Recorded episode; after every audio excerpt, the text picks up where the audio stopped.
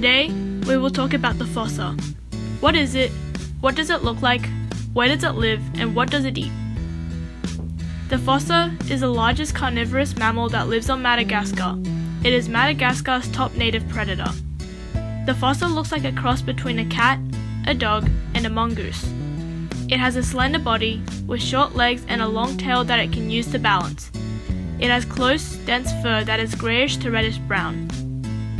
It has a cat like head with large rounded ears and a dog like muzzle with cat like teeth. The fossa lives in the lush forests of Madagascar. It is both terrestrial, meaning it lives on land, and arboreal, meaning it lives in trees. They are mostly solitary, or they live alone, though some exceptions happen. The fossa is awake during the day and night, but it is usually active at night. The fossa is a carnivore, meaning it eats meat.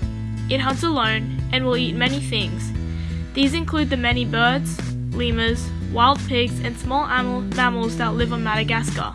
However, the fossa will also eat fish, lizards, frogs, and insects that it can find. For Wild Suzhou, I'm Siana. Thanks for listening and see you next time.